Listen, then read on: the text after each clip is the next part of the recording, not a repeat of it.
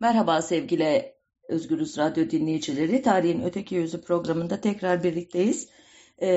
2 ee, Temmuz 1993 e, günü gerçekleşen e, korkunç Sivas e, katliamının 29.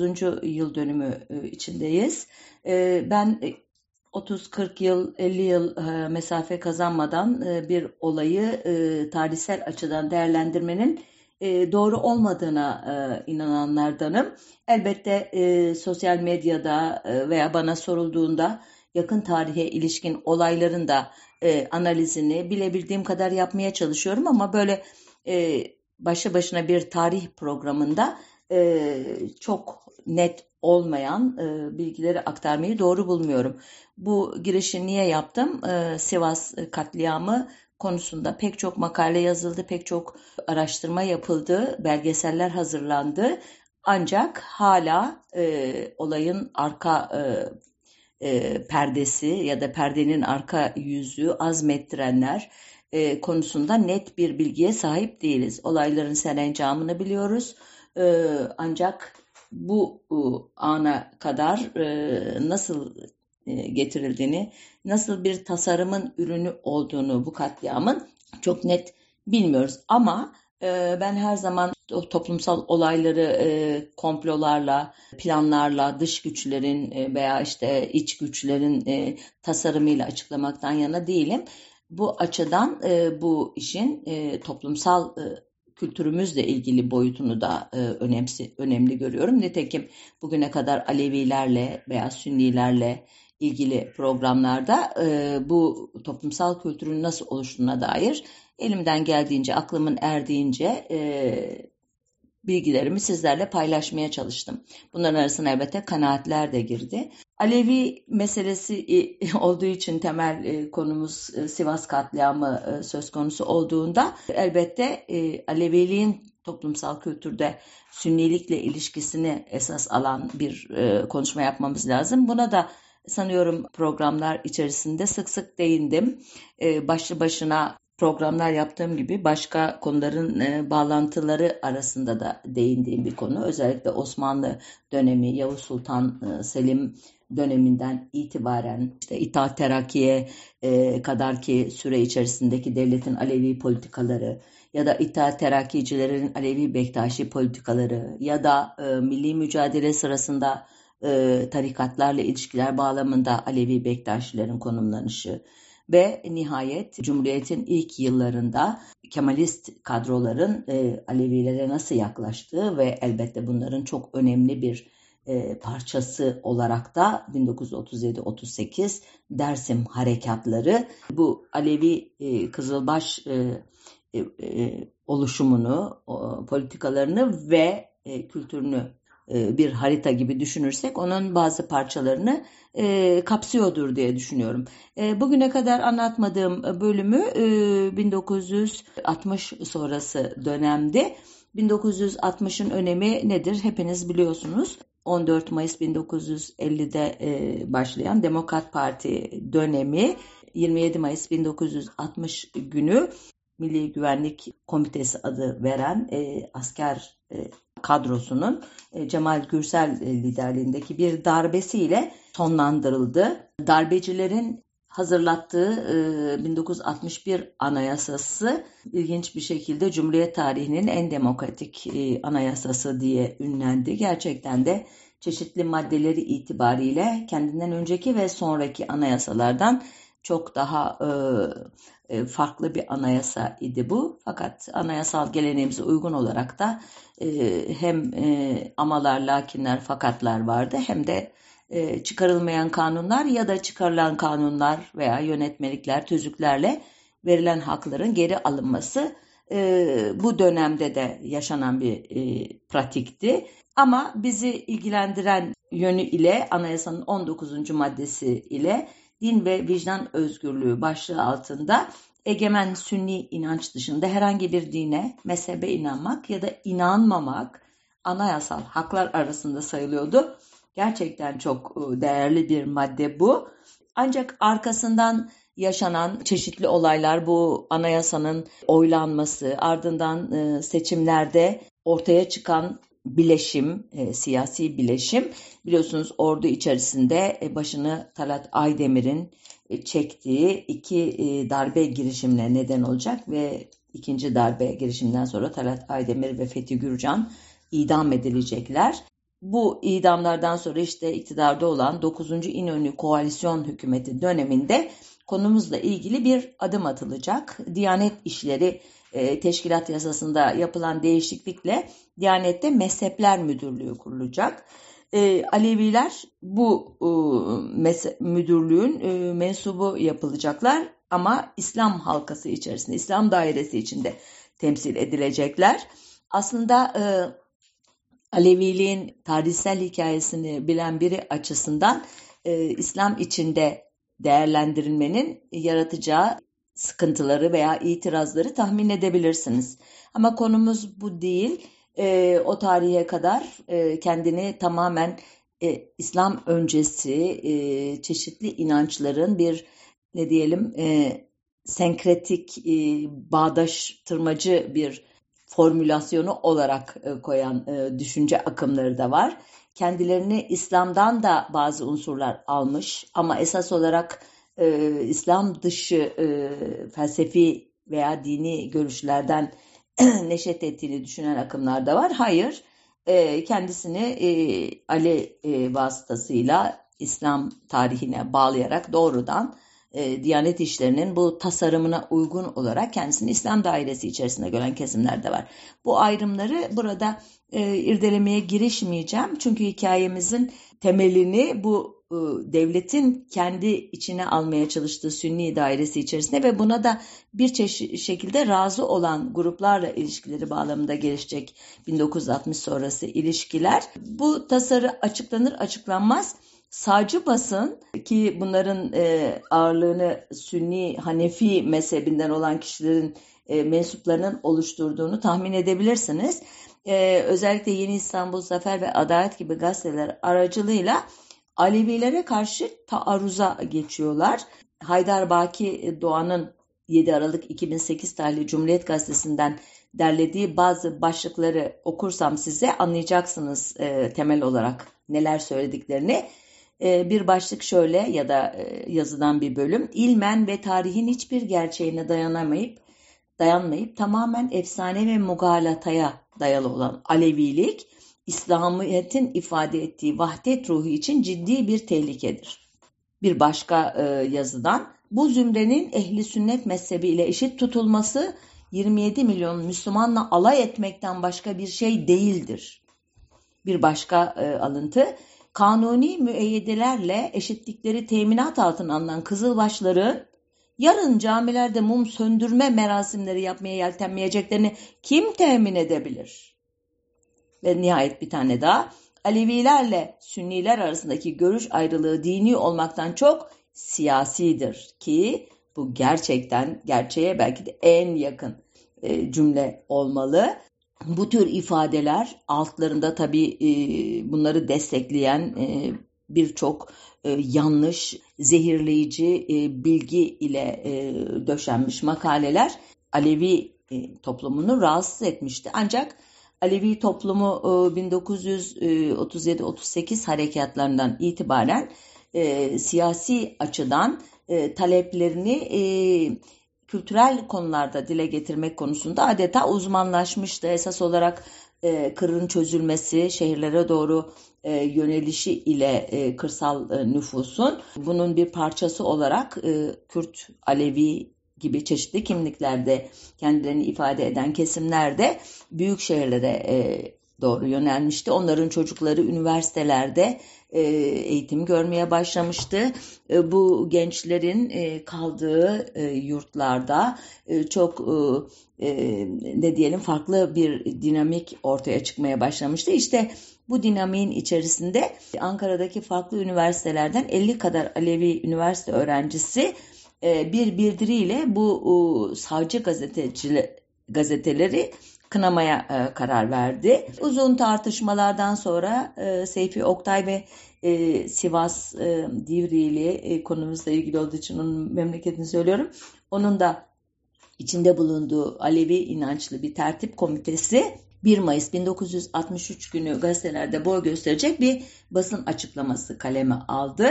E, bu açıklamanın e, ana fikri devletin bir e, kurumu olduğunu hatırlatıyordu Diyanet'in ve onun anayasanın 19. maddesi e, uyarınca her e, türlü inanca eşit mesafede durması ve laiklik prensiplerinden ayrılmaması e, hatırlatılıyordu. Bu bildiri e, dönemin e, Cumhurbaşkanı Cemal Gürsel'in ilgisini e, çekti. Bildiriyi kamuoyuna duyuran e, Alevi heyetini davet etti Gürsel. Heyeti dikkatle dinledikten sonra Mustafa Timisi'nin 2008 yılında Radikal Gazetesi'ne verdiği beyanattan öğrendiğimize göre şu cümleleri kurmuştu. Haklısınız çocuklar. Düzeltmemiz gerekiyor. Bugün ben bir Alevi gibi düşünüyorum. Yavuz Sultan Selim Sünni İslam'ı resmi ideoloji olarak almayıp Aleviliği alsaydı Türkiye şimdi dünyanın en önde gelen ülkelerinden biri olurdu. Hmm, gerçekten ilginç bir e, cümle bu. E, burada e, ilginçliği yaratan hususu açıklamaya çalışayım uzatmadan. E, Cemal Gürsel'in Erzurum'un Hınıs nüfusuna bağlı bir kabile aşiretin üyesi, mensubu bir Kürt Alevisi olduğu konusunda bir e, bilgi vardı. Daha o günlerde de bugünlerde de. Ancak Cemal Gürsel 28 Haziran 1960 tarihli örneğin e, Bakanlar Kurulu toplantısında ben de şartlıyım, Erzurumluyum. Bu Kürt meselesinde benim bilgilerim çoktur e, dedikten sonra tarihte Kürt diye bir şey okudunuz mu? Bunların aslı Türk hem de Garp'tan gelmiş bir takım insanlar e, gibi bir ifadede bulunmuştu. Ya da Şerif, Mehmet Şerif Fırat'ın 1948 ee, yılında hazırladığı Doğu İlleri ve Varto Tarihi adlı kitabın 1961'deki baskısına bir sunuş yazarak orada e, dünya üzerinde Kürt diye adlandırılabilecek müstakil hüviyetli bir ırk yoktur. Kürtler yalnız e, vatandaşımız değil soydaşımızdır da deyip ardından da neden Kürt diye bir şey olamayacağını anlatan e, cümleler kurmuştu. Ancak Oral Çalışlar'ın 2008 yılında yayınladığı Liderler Hapishanesi 12 Eylül Günlükleri adlı kitabında Alparslan Türkeş'in cezaevinde kendisine Cemal Gürsel'le ilgili olarak e, Cemal Paşa çok tatlı bir insandır. Kendisini çok severim. O da beni severdi. Aslen Erzurum'un Hınıs kazasından Kürt ve Alevidir dediğini okumuştuk. E, ve şimdi geriye dönerek e, bu bilgileri Alevi öğrenci grubuyla yaptığı konuşmaya bağlayacağım. Sanki hiç duymamış gibi Alevilerin başına gelen, e, onlara yönelik e, olumsuz e, siyasaları değiştirmek için ille de bir bildiriyle uyarılması gerekiyormuş gibi davranan bu darbenin güçlü adamı iddiaya göre o gün Mevlana türbesi açık fakat Hacı Bektaş niye kapalı diye sorunca gençler A bu olaydan da haberinin olmadığını iddia etmiş ve dönemin Turizm Bakanı Ali İhsan Göğüş'ü çağırarak ona bazı talimatlar vermiş daha sonra ve bu sayede de 1964 yılında Hacı Bektaş Veli Türbesi e, müze olarak faaliyete geçmiş. Şimdi bu hikayenin doğruluğunu elbette sorgulama hakkına sahip değiliz. Mustafa Timisi aynen e, böyle anlatıyor. Fakat e, Cemal Gürsel e, de, iddia edildiği gibi ki Türkeş devletin derin mahfillerinden bilgi alabilecek bir insan olduğu için muhtemelen Türk Tarihi Kurumu Başkanı'nın bir zaman elinde salladığı hani o belgeler vardı ya biz hepinizin seceresini biliyoruz. Hangi boydan, hangi e, etnik kimlikten olduğunuzu biliyoruz e, demişti. Onun gibi e, içeriden bir bilgiye sahip olarak e, Cemal Gürsel hakkında söylediği Kürt ve Alevi iddiasını ciddiye almak e, durumunda hissediyorum kendimi. Bu açıdan da Alevi heyetiyle yaptığı görüşmedeki tutumunu bir anlamda e, tipik bir e, ne diyeyim devşirme e, karakteri ile e, açıklıyorum. Daha önce anlatmış olabilirim ama şu anda hangi programda hatırlayamadığım için tekrar olursa özür diliyorum. Ecevit e, ve partisi e, oy oranını arttırmakla birlikte o zamanki seçim sistemine göre ki adı nispi seçim sistemiydi. Milletvekili sayısı çoğunluğu oluşturmadığı için azınlık hükümeti ancak kurabiliyordu. Bunu denedi Ecevit ancak Güney Güven oyu alamadı Bunun üzerine e, Süleyman Demirel'in e, başbakanlığında ikinci milliyetçi cephe hükümeti kuruldu.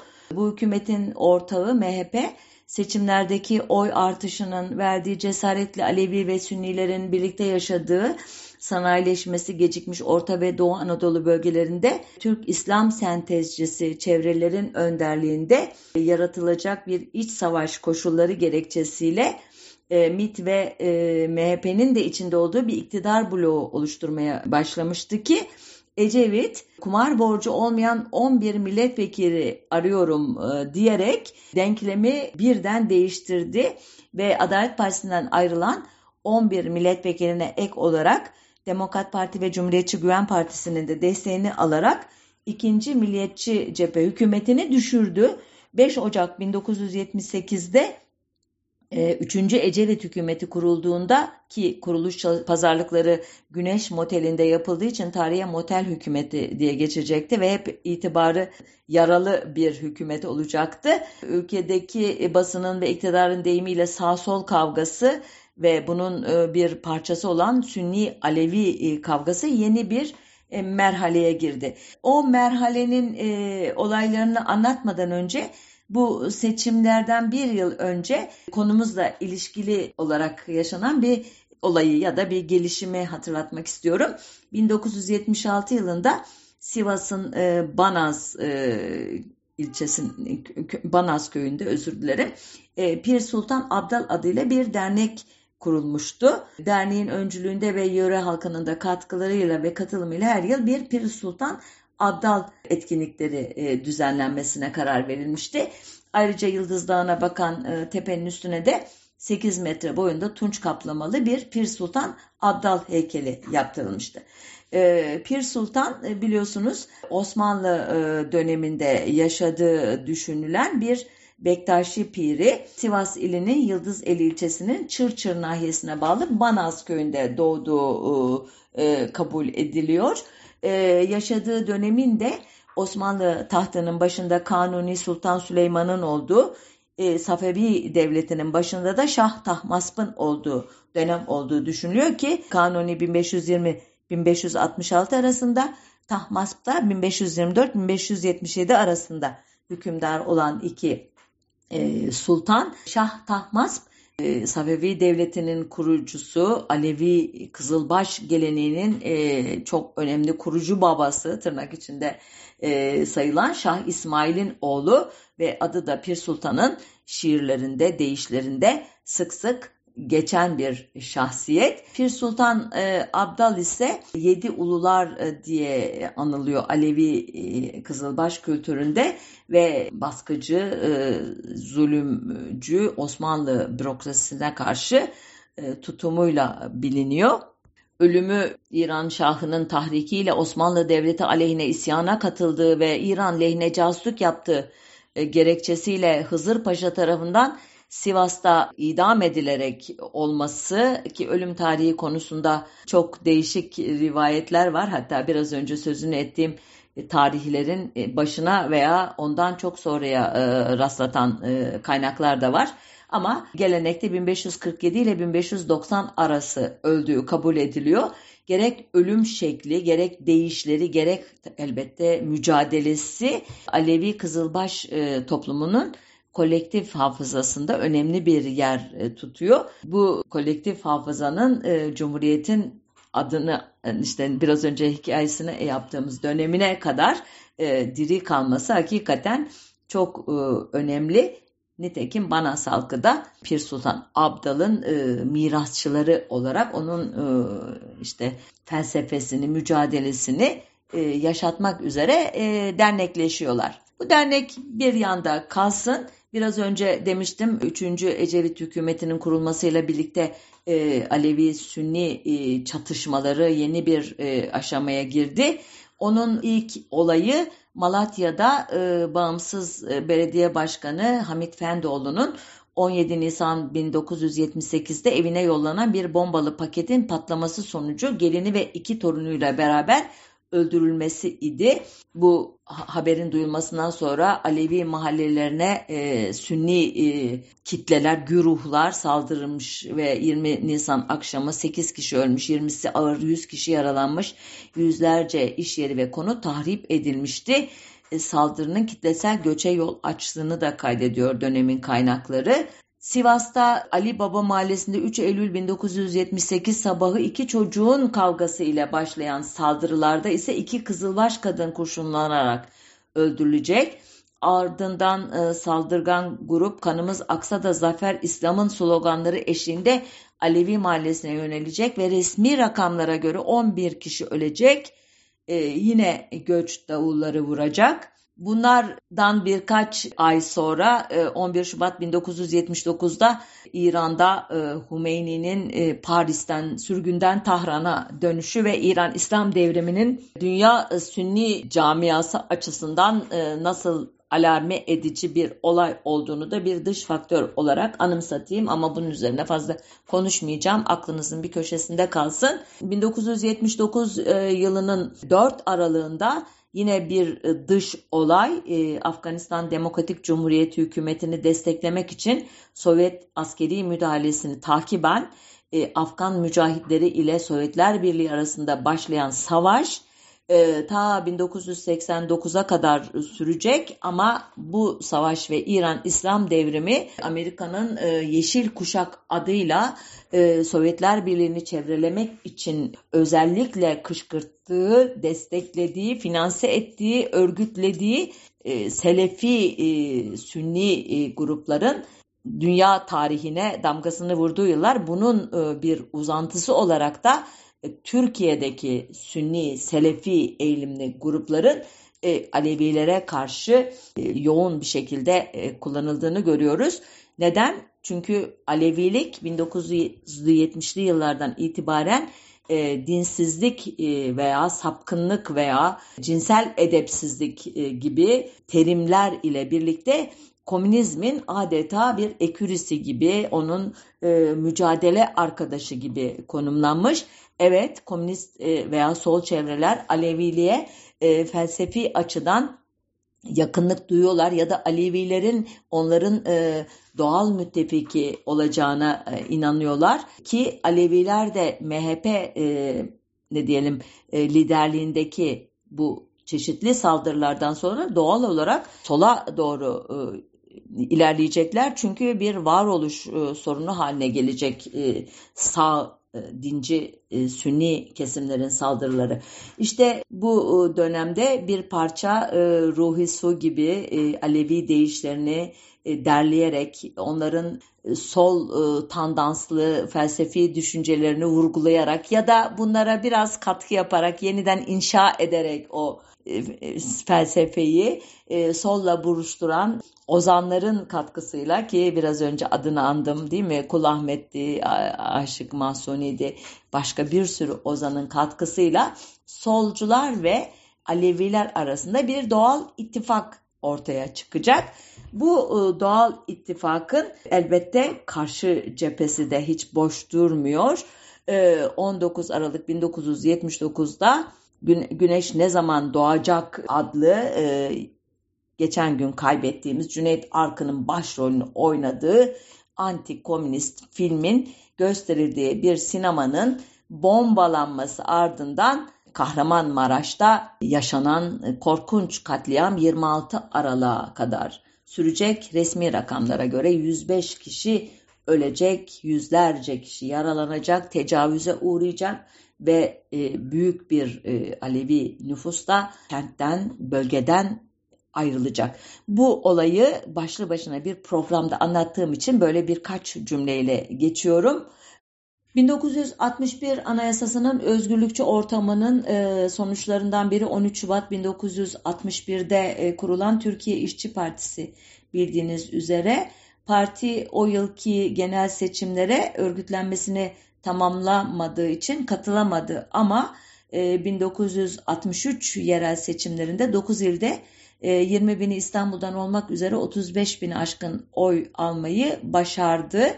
1965 genel seçimlerinde de Adalet Partisi'nin ve Komünizmle Mücadele Derneği mensuplarının ağır saldırılarına rağmen e, Milli Bakiye Sistemi'nin de yardımıyla 54 ilde 370 bin oyla 15 milletvekili çıkararak mecliste bir grup kurmayı başardı. Bu grubun e, yaptığı etkili muhalefet siyasi tarihimize tip muhalefeti olarak geçecek idi. Ancak e, bildiğiniz üzere bu seçimlerin asıl galibi e, Nurcuların da desteğini alan Adalet Partisi idi. E, Süleyman Demirel'in e, partisi e, hükümeti de kurdu doğal olarak. E, Nurculara borcunu da şöyle ödedi Süleyman Demirel. E, Nurcu cemaatine mensup İbrahim Elmalı'yı Diyanet İşleri Başkanlığı'na, Cemalettin Kaplan'ı da başkan yardımcılığına atadı. İbrahim Elmalı yüzyıllardır sürdürülen o mevşum mum söndü iftirasını çağrıştıracak bir cümle kurarak e, Alevilik inanç değil siyasettir, Alevilik sönmüştür deyince Alevi toplumu haklı olarak büyük bir tepki gösterdi. 2 Şubat 1966'da üniversiteli Aleviler imzasıyla bir bildiri yayınlayarak Elmalı'yı protesto ettiler. Muhalefet partileri ve basında e, bu sefer Alevilere destek çıktı ve günlerce Elmalı aleyhine yazılar kaleme aldılar. Ancak devlet katında olan bu olayların aslında e, daha vahiminin toplumsal e, düzlemde olduğunu gösteren bir olay yaşanacaktı o yılın yazında. E, Muğla'nın Ortaca ilçesinde Sünnilerin bir Nurcu ağası 1960 yılında devletin kendisine bahşettiği arazileri kaybetmemek ve hatta bölgeye çeşitli dönemlerde göçertilmiş, e, yerleşmiş olan tahtacı diye anılan Türkmen Alevileri kovarak onların da mülklerine sahip çıkmak amacıyla e, Aleviler e, camilerimizi yıkıyorlar yalanıyla yeşil bayrak açarak adeta 23 Aralık 1930'daki Menemen olayındaki gibi 16 Sünni köyünü etrafında toplamıştı.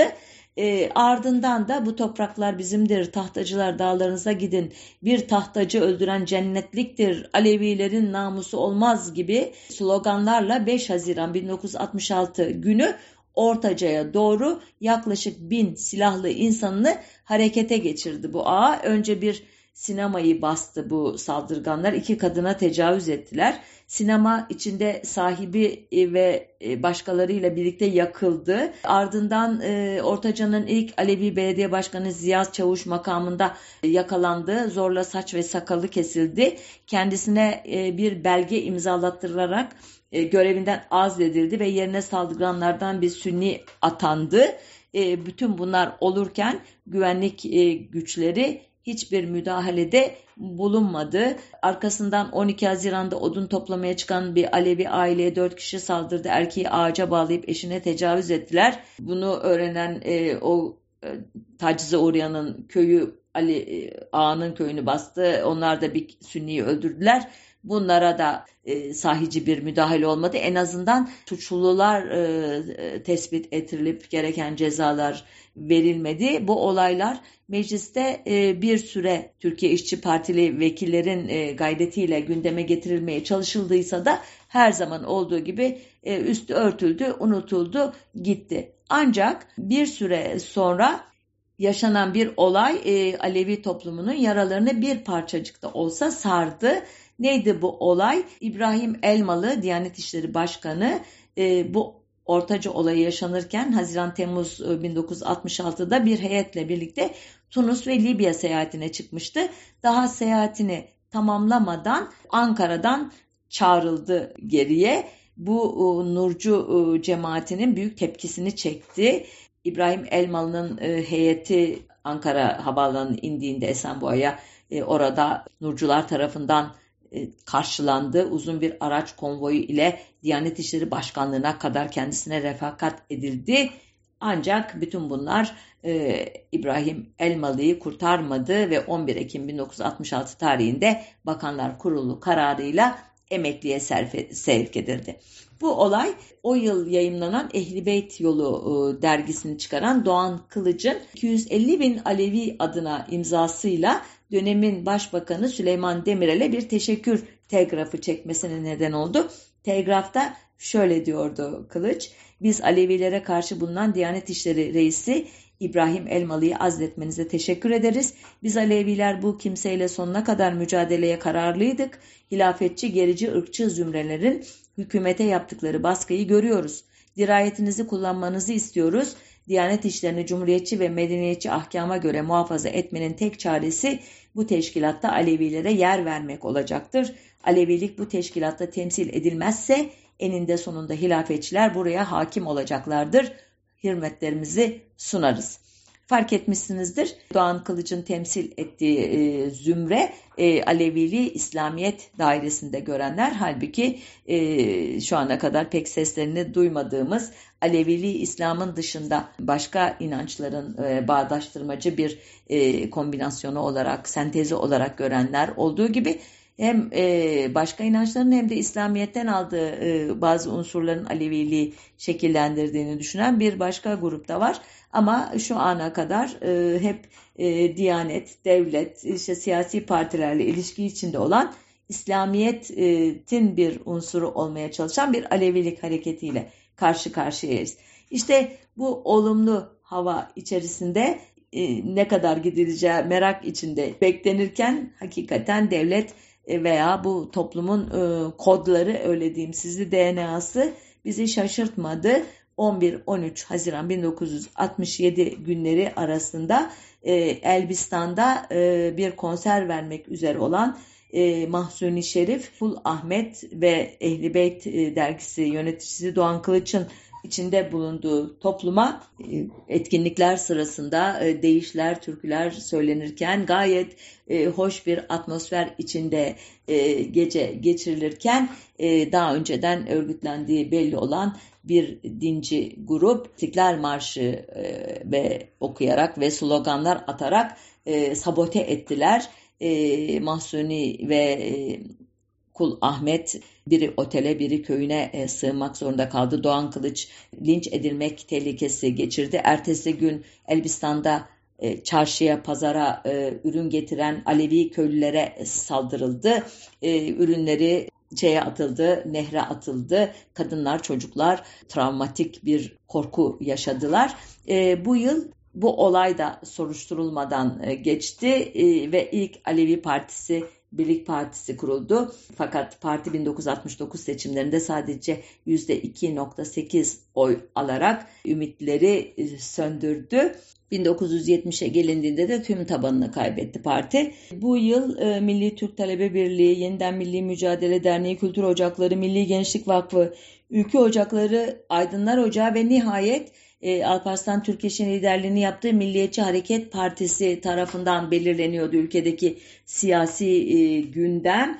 Bunun dışında ordunun içinde de e, bir sol-sağ çatışması olduğunu 12 e, Mart 1971 muhtırası ile fark ettik. 1973 e, seçimleri bu atmosferin ardından e, yaşandı. Genel Başkanı Bülent Ecevit'in liderliğindeki CHP 185 milletvekiliyle birinci parti olurken Süleyman Demirel'in Adalet Partisi 149, Necmettin Erbakan'ın Milli Selamet Partisi 49 üye çıkardı. Arkasından Bozbeyli'nin Turhan Peyzoğlu'nun partileri var. Ancak CHP tek başına hükümeti kuramadığı için e, Milli Selamet Partisi ile Ocak 1974'te bir koalisyon kurdu. Bunun ömrü 8 ay oldu. Yerine Adalet Partisi, MSP, MHP ve Cumhuriyetçi Güven Partisi'nden oluşan birinci milliyetçi cephe hükümeti geldi. İşte bu atmosferde Alparslan Türkeş MSP'ye oy vermiş kitlenin en azından bir bölümünü MHP'ye çekmek için ünlü 3K Kızılbaş Kürt komünist söylemini formüle etti ve militanlarını hareketlendirmek için Türkçülükten çok İslamcılık söylemini kullanmaya başladı. Bu bağlamda 1975 yılının Şubat ayından itibaren Malatya, Kahramanmaraş, Amasya, Adıyaman, Bingöl, Tokat, Afyon'da kendine milliyetçi gençler diyen e, güruh cana ve mala e, kasteden saldırılar gerçekleştirdiler. Ardından e, Kahramanmaraş'ın merkezinde, Pazarcık ilçesinde, e, Elbistan ilçesinde e, çeşitli saldırılarda ölümlü olaylar yaşandı ve e, 1977 Nisan'ında Pazarcık karıştı. Bu sefer 40 kişi yaralandı. Bu atmosferde tekrar bir genel seçim yapıldı. Bu seçimlerde CHP oyunu %41'e Adalet Partisi 36,9'da MHP 6.4'e çıkarmıştı. Yani bütün partiler kazançlıydı. Kaybeden tek parti Milli Selamet Partisi'ydi. %11.8'den %8.6'ya gerilemişti. Yani MHP'nin 3K stratejisi başarılı olmuştu. Maraş katliamından 5 ay sonra 27 Mayıs 1980 günü Maraş'taki ülkücüler ve Alevi kanı helal fetvacıları bu sefer Çorum'da sahne aldılar. 4 e, Temmuz'a kadar süren e, saldırılarda çoğu Kızılbaş ya da sosyalist olmak üzere 57 kişi öldürüldü. Bundan iki buçuk ay kadar sonra da bildiğiniz üzere 12 Eylül 1980 darbesi gerçekleşti. Darbeciler e, esas olarak e, sol örgütlere ve onların müttefiklerine yönelmişlerdi ama elbette ülkücüler de nasiplerini aldılar. Konumuz bu olmadığı için devam ediyorum. Solun toparlanması e, daha çabuk oldu. Özür dilerim Aleviler ise ilk örgütlenmelerini 1988'de Ankara'da Pir Sultan Abdal Kültür Derneği'ni kurarak yaptılar. Bu dernek Aleviliği 4. Halife Ali kültü etrafında şekillenmiş Anadolu'ya özgü bir inanç sistemi ve müstakil bir kültürel kimlik olarak tanımlıyordu. Osmanlı'dan beri egemen sınıflara karşı alt sınıfların dayanışma ve direnişini temsil eden e, muhalif bir e, çizgide olduğunu vurgulayarak sol geleneği sürdürüyordu. Dernek eskiden olduğu gibi Banaz köyünde her yıl Pir Sultan Abdal etkinlikleri düzenlemeye de e, başlamıştı. 1990 Şubat'ında Alevilik bildirgesinin yayınlanması ile birlikte e, Alevi talepleri kamusal alanda e, daha net öğrenildi. E, bu bildirge e, genel olarak e, anayasanın çeşitli e, ne diyelim inanç gruplarına 19. E, madde başta olmak üzere e, tanıdığı hakların hayata geçirilmesi talebini içeriyordu elbette.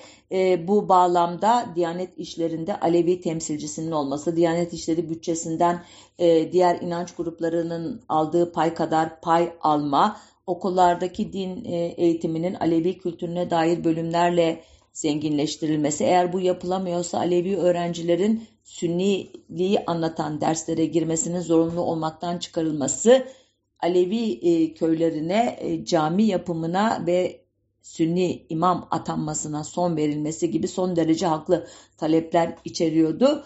Ayrıca televizyonda, radyoda e, Alevi değişlerinin, Alevi kültürünün, semahının işte e, e, anlatıldığı programlar yapılması gibi işte e, çeşitli cem e, evlerinde semah ayinlerinin herkese açık bir şekilde gerçekleştirilmesi gibi toplumun diğer kesimlerine Alevi kültürünü tanıtacak bazı hamleler de içeriyordu. Elbette bu iyi niyetli e, çabalara karşılık devletin bazı mahvillerinin e, hiç de iyi e, planları yoktu. Nitekim 1990 yılının 31 Ocağı'nda Muammer Aksoy suikastiyle başlayan silsile 7 Mart'ta Çetin Emeç'in 4 Eylül'de Turan Dursun'un ve 6 Ekim'de Bahriye 3 Ok'un öldürülmesi ile devam etti bu suikastleri çeşitli İslamcı örgütler e, üstlendiler. Belki propaganda amacıyla, belki gerçekten e, kendileri yaptıkları için